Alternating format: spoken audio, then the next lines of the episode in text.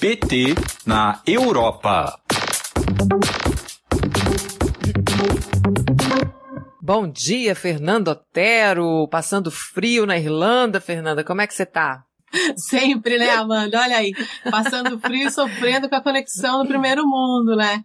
O frio aqui vai durar até março e hoje tá bonito, tá gostoso, tudo cinza, tudo dark, em homenagem ao aniversário de São Paulo, né, Amanda? Eu fiquei tão feliz quando alguém lembrou que hoje uma das cidades que eu mais amo no mundo inteiro está completando assim, 468 anos. Eu adorei ver que o público tá ligado. E também aniversário do meu xará, Fernando Haddad, né? Maior, maior alegria, né? Comemorar hoje esses dois é, esses dois, enfim, aniversariantes. São Paulo é uma cidade muito amada e é muito legal estar tá aqui mais uma vez no PT na Europa. Como você tá, Amanda? Tudo bem por aí? Eu tô bem, eu também tô bem, não tô passando frio, estou passando calor. Aqui a gente tá no extremo. a gente tá aqui Oposto, fritando, porque meio-dia é impossível estar ao ar livre, é uma coisa complicada. Mas vamos lá, né? A gente é calango, a gente resiste aqui. Fernanda, o que, que é. a gente tem hoje? A gente tem eleições de Portugal aí, né? Em Portugal se aproximando. Exato. Começou no dia 18 já de janeiro, né? É, o processo eleitoral uh, ah, para escolher os novos deputados da Assembleia é, da República, que, que, tão, que vai acontecer oficialmente no dia 30 de janeiro, né? No próximo domingo, portanto, entre 8 e 7 horas da noite, horário de Portugal. É, e essa eleição vai acontecer em meio a uma nova onda de Covid que pode atrapalhar a votação. A campanha eleitoral oficialmente começou no dia 16 e vai acabar no dia 28. Também podem votar os eleitores que estão fora de Portugal, em trânsito. É, as, as eleições, as urnas já foram abertas e eles podem votar nas representações diplomáticas, consulares ou nas delegações externas de ministérios e instituições públicas portuguesas. É, o sistema eleitoral de Portugal prevê esses casos que, que as pessoas podem se registrar. Esses votos são coletados antecipadamente. É, e quem está apto a votar, por exemplo, são presos, internados para tratamento hospitalar, desde que eles tenham se registrado previamente. Foram inscritos 315 mil eleitores nessa modalidade. E o primeiro-ministro Antônio Costa que é o atual primeiro-ministro e secretário-geral do Partido Socialista, saudou a modernização introduzida no voto em trânsito, pois é uma forma de combater a abstenção e garantir que alguém, por algum motivo, não possa estar no seu distrito eleitoral no dia das eleições e possa exercer o seu direito de voto. A gente lembra que é, uma entrevista que está no podcast PT na Europa com a Samara Azevedo, que explicou o que está em disputa nessas eleições, né?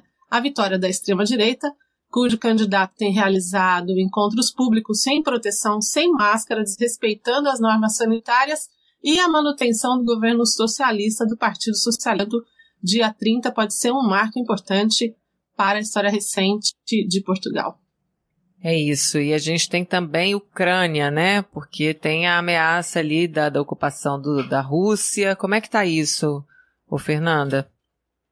É, a União Europeia está muito preocupada, muito atenta com essa crise entre a Ucrânia e a Rússia, né? Ando tudo muito de perto, inclusive as movimentações das tropas russas. Ontem, dia 24 de janeiro, é, a notificação de um exercício que vai ser realizado pelo exército russo em águas internacionais que fazem parte da zona econômica exclusiva da Irlanda acendeu um alarme dentro do governo irlandês. O exercício vai acontecer em fevereiro, numa região de fronteira entre o Reino Unido e a Irlanda, e o ministro das Relações Internacionais irlandês enviou uma carta ao embaixador russo questionando a ação. O embaixador chamou uma coletiva para poder explicar é, o que estava acontecendo e declarou que o exercício não é uma ameaça a nenhum país, que será apenas um treinamento de exército que é realizado naquela região do Atlântico. É um assunto que está gerando tensão e eu lamento a conexão que está muito ruim hoje, mas espero que você esteja conseguindo me ouvir, né, Amanda? Está me ouvindo bem? Eu tô, eu tô conseguindo te ouvir. Tem um, um, uma picotadinha ou outra, mas tá, tá dando para te, te entender bem aqui. E aí você também tem aqui pra gente a, a, a situação do Boris Johnson, né? Você até conversou com a coordenadora do PT em Londres. Conta pra gente qual é a, a avaliação dela, Fernanda? Você tem um áudio dela aí também, né? Rolou um papo de vocês. Como é que foi isso? Sim, a gente conversou com a Júlia Felmanas, que é a coordenadora dos, dos núcleos mais antigos do Partido dos Trabalhadores na Europa, que está em atividade desde 1989, parece que é essa a data que a Júlia é, registra, né? É, o primeiro-ministro Boris Johnson, Boris Johnson, ele é, é membro do Partido Conservador e ele está envolvido em escândalos sucessivos por causa do lockdown em 2020, que foi o ponto mais alto é, do, da, da, pandemia, né? Que o país entrou em lockdown e ninguém podia sair às ruas, ninguém podia se movimentar. Foi um momento muito dramático. É, e foram divulgadas fotos dele em uma festa durante o pior momento do, do lockdown. Isso colocou a liderança dele em xeque, né? A gente conversou com a Júlia, a entrevista completa vai estar disponível no podcast PT na Europa, não dá para poder transmitir tudo agora, né, Amanda? Mas a Júlia faz um comentário muito interessante então, se estiver pronto para que ela possa entrar, a gente agradece. Ludium diz que já está pronto aqui. Vamos acompanhar. Como é que está a situação do Boris na Inglaterra? Ele cai ou não cai?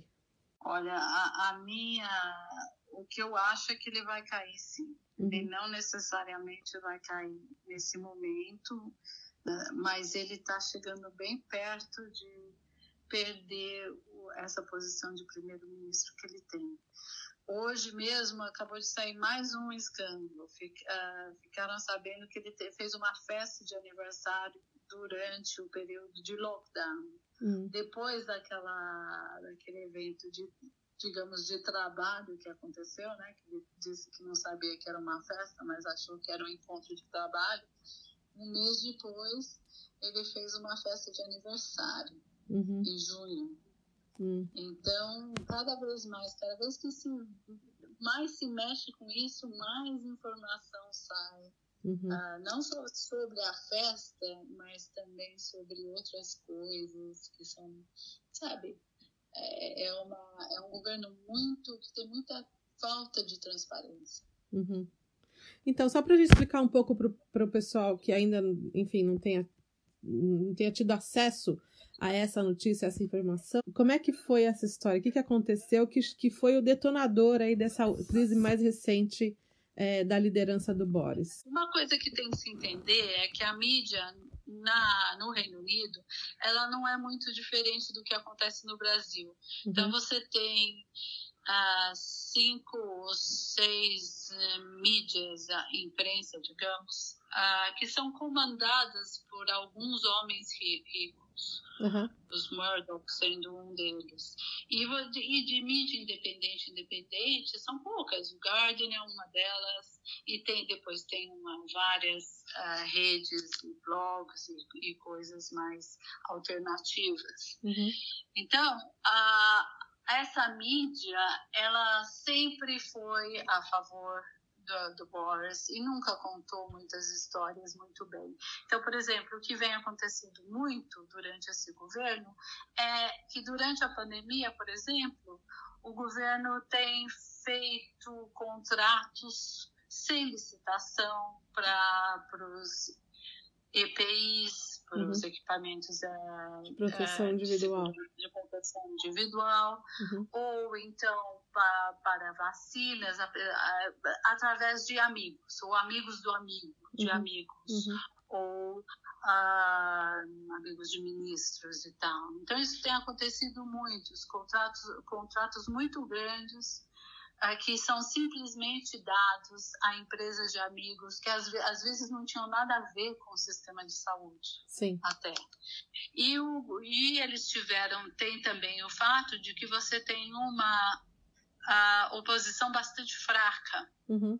O líder dos do trabalhistas, por exemplo, não tem feito muito esforço para ir contra o, o governo por duas razões. Primeiro, porque ele quer estar do lado da mídia, ele não quer é, ser tratado ou taxado de um segundo Jeremy Corbyn, que foi bastante massacrado pela mídia britânica, uhum. e também porque, até um certo ponto, o governo de Boris, né, principalmente com a questão da vacinação, se saiu muito bem, a vacinação e o fato também que ele deu apoio social àqueles trabalhadores e às pequenas empresas. Uhum. Então, o Keir Starmer, o líder dos trabalhistas do Labour Party, uhum. não fazia uma oposição muito grande.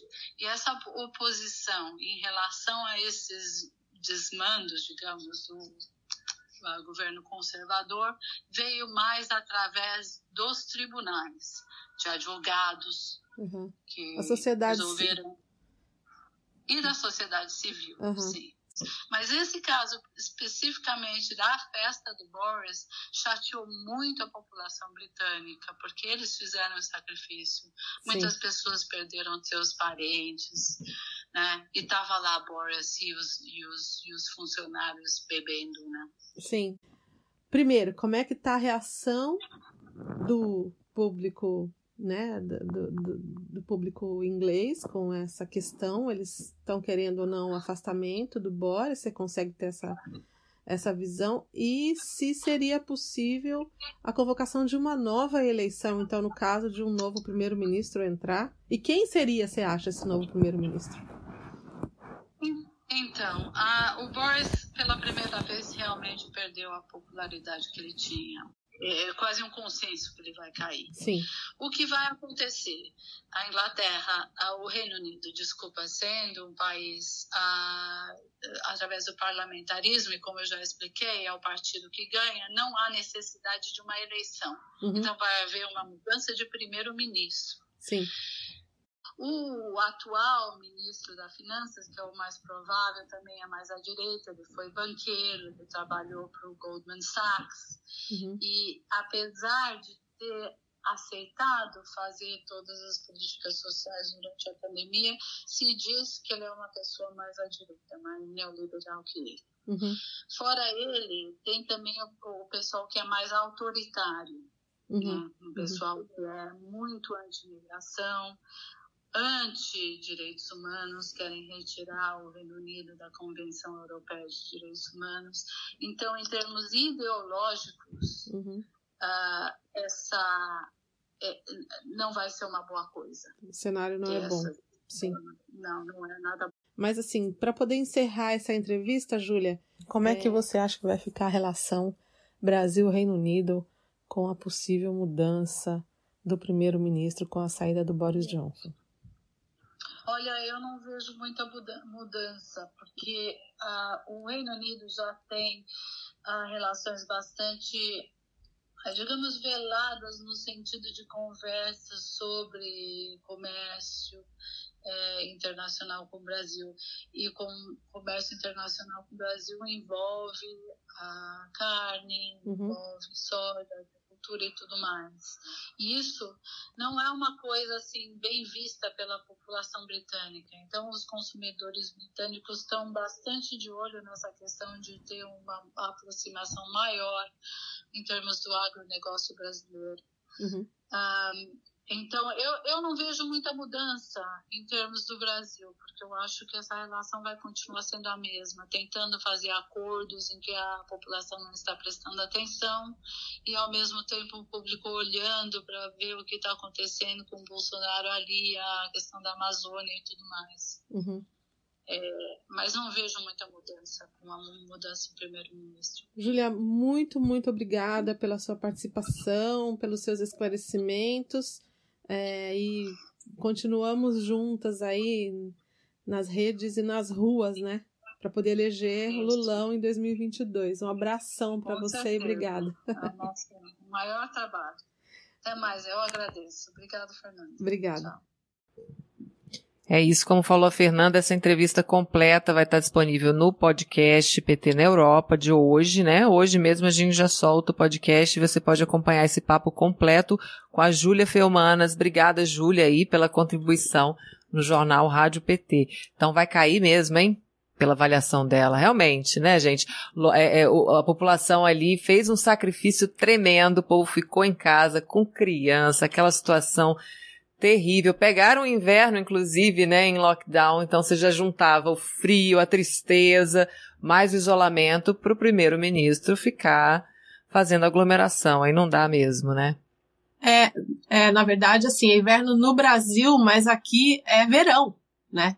Então, esses eventos sociais que ele participou é, Foram no foi verão. durante o verão, que é junho, julho e maio. O primeiro evento que ele tava, foi registrado no quintal da casa dele, do quintal da casa onde ele mora, é, foi, era um dia que estava super quente. Ele reuniu 100 pessoas e ele fala, e na declaração que ele fez ao parlamento, ele disse que ele não sabia que era uma atividade social, ele achou que era um encontro de trabalho. Então ele é cínico, ele é muito cínico, né? É, e daí a liderança dele, claro, está sendo questionada, ninguém mais confia nele, fora os outros escândalos que são recorrentes do governo dele, né? Um governo super conservador, de direita, é, e assim, é uma boa oportunidade, embora a Júlia também explique com mais detalhes né, na, na no áudio completo, é, infelizmente, o enfraquecimento da oposição. Mas esse pode ser um momento que a gente pode, então, é, derrubar mais um aliado desse demônio que está aí no Brasil, né, ocupando a cadeira da presidência. Né?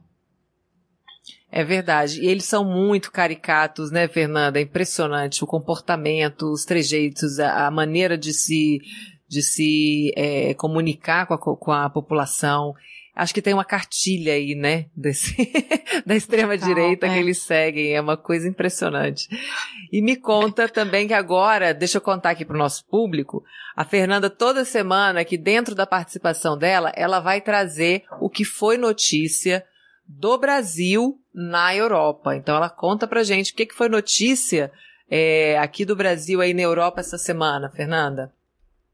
Eu vou brindar antes, Amanda. Você tá com a sua canequinha aí? Ah, é verdade, estou com a minha caneca. Olha lá, gente. Um brinde Viva! intercontinental. Lud... Abre aí pro Lud brindar com a gente também. É, mas a, a Fernanda tá em, em quadro. Aí, sim! Só deixar ali também, pronto, pode voltar aqui um pra brinde Fernanda. ao Fernando Haddad. Nosso brinde intercontinental ao Fernando Haddad, a São Paulo, aos carteiros, aos correios. A Bossa Nova. E a Bossa Nova. E ao Tom Jobim, né? Que também tá comemorando alguma coisa hoje, né? Isso, é, é, seria o aniversário dele se ele estivesse vivo. Hoje é aniversário de Tom Jobim também. Bom, depois desse brinde, a gente vai trazer notícias ruins, infelizmente. Não vai conseguir comemorar o que é. foi notícia no Brasil. Tem as imagens, se a gente puder começar então com a primeira manchete que a gente traz aqui para esse informe do que é que estão falando no Brasil. A gente destacou alguns jornais, o The Guardian, que é um jornal de, de mais importância aqui na Europa, é o jornal mais lindo, mais consumido, mais lindo, mais lido, não lindo. Mais, que, é, mais lido. É. Esse jornal trouxe a manchete de domingo. Cristo e cocaína, as gangues de Deus no Rio, do Rio misturam fé e violência sobre a questão dos narcopentecostais que estão dominando as favelas do Rio de Janeiro, especial reportagem é, se referindo a um específico líder lá da, desse movimento, né? E como as, as como tem acontecido e de que forma substituiu-se as, as é, é, religiões de origem de matriz africana, africana por essas novas neopentecostais, onde eles usam a arma é, para poder celebrar Cristo. Diz que a, então tem uma reportagem muito interessante que está disponível também no El País, que eu recomendo, que está é, elencada nessa a reportagem em português, El País, inclusive, que está citada nessa reportagem triste, muito triste, né? O Brasil ser notícia dessa forma, mas um movimento que a gente precisa acompanhar de perto, tá ligado e, e, enfim, conhecer também, principalmente conhecer, né? Infelizmente. A segunda notícia, Amanda, que a gente traz para vocês aqui também é uma notícia que saiu no The Guardian, é sobre a morte da Elza Soares, que a manchete é, apresenta como a maior cantora brasileira de todos os tempos. Morreu aos 91 anos, foi uma tristeza.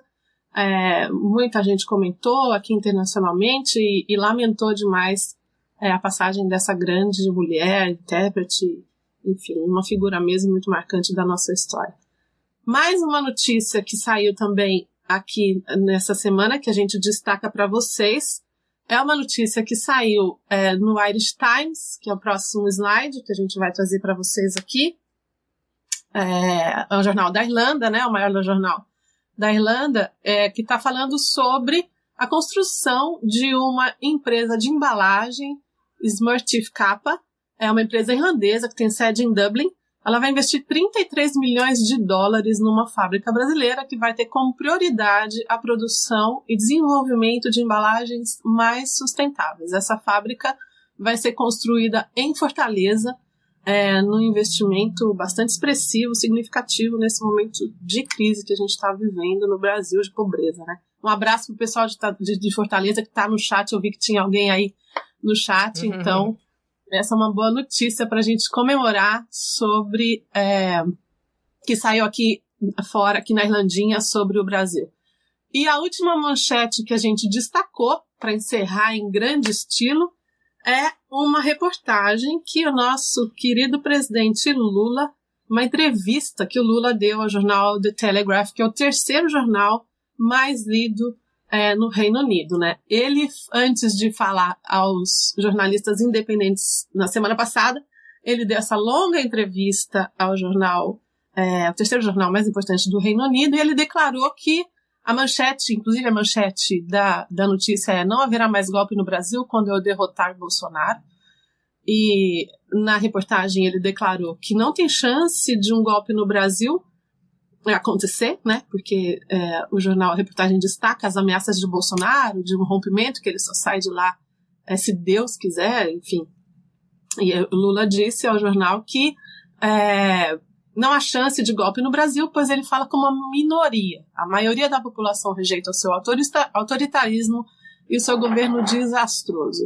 O jornal saúda uma onda de esquerda que tem tomado conta da América Latina com as eleições recentes, é, com as vitórias, né, as eleições no Chile, no Peru, a Bolívia, a Argentina, a, a questão do Evo na Venezuela, México, entre outros. E o jornal também destacou uh, que o Lula declara que o foco dele vai ser na defesa do meio ambiente, isso vai ser uma prioridade no seu governo, e que ele vai atuar internacionalmente, internacionalmente para defender um mundo mais diverso, com menos conflitos e mais cooperação. Então, esses são os destaques do Foi Notícia essa semana do Brasil na Europa. Gostei muito dessa novidade, viu, Fernanda? Do Foi Notícia que você traz pra gente aqui. É muito bom ver como é que é, outros, outros países, outros continentes estão é, tendo uma leitura do país nesse momento. Muito obrigada pela sua participação aqui hoje e a gente se vê de novo na terça-feira que vem. Agradeço demais, um abraço grande para a Júlia por ter colaborado com a gente nessa reportagem. E quem tiver notícias, sugestões, pode mandar uma mensagem no Twitter para ferotero, que a gente vai tentar trazer aqui, é, enfim, essas sugestões de pauta. Um abraço, Amanda, Lude, todo mundo. Obrigada, até semana que vem. Obrigada, Fernanda.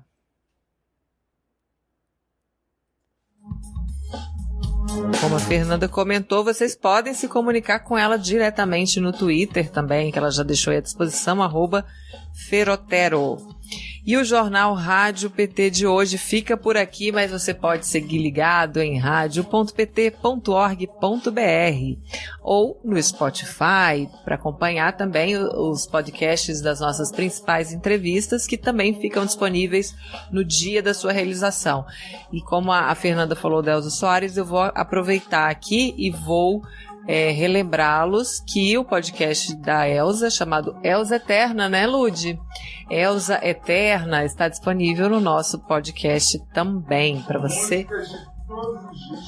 Músicas de todos os discos. Ela gravou 34 álbuns, gente. O Luz está me garantindo que tem música de todos os álbuns, porque ele é um. Olha aí que beleza. Pelo menos duas canções de cada disco você vai encontrar no podcast Elsa Eterna nossa singela homenagem a essa grande brasileira, essa grande mulher.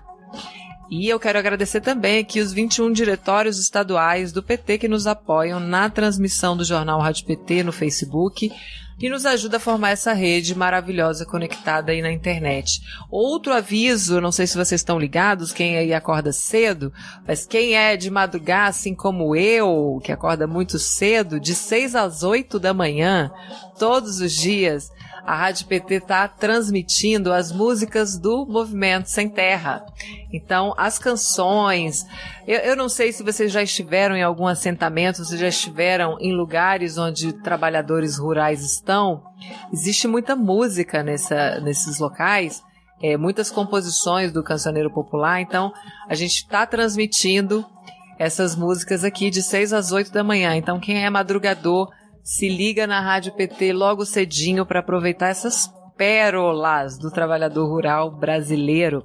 A gente volta amanhã ao vivo a partir das 9 horas em, na Rádio PT na internet, na TV PT no YouTube e também no Facebook. Você que está aí pela rádio e pelo Facebook, assim que puder, dá uma passadinha aqui no YouTube para deixar o seu like, deixa, é, começar a seguir o canal se você ainda não segue, compartilhar o nosso conteúdo. Nós chegamos a 230 mil seguidores, confere?